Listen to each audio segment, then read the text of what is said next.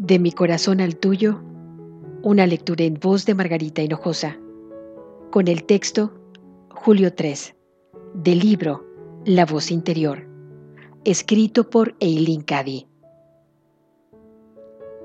Afínate, encuentra tu propia nota. Y haz que suene tan alta y con claridad, pues eres parte de la vasta orquesta de la vida Tienes tu parte específica que desempeñar.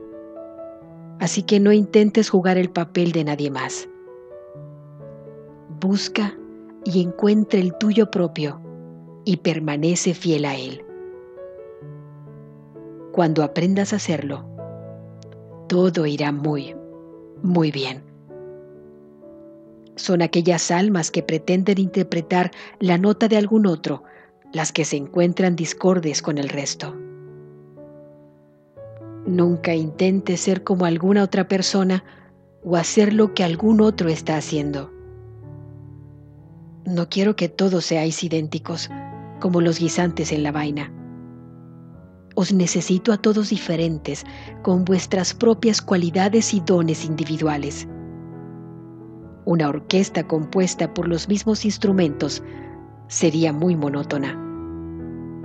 Cuantos más instrumentos se mezclen con perfecta armonía en la orquesta, más rico y hermoso resultará el sonido.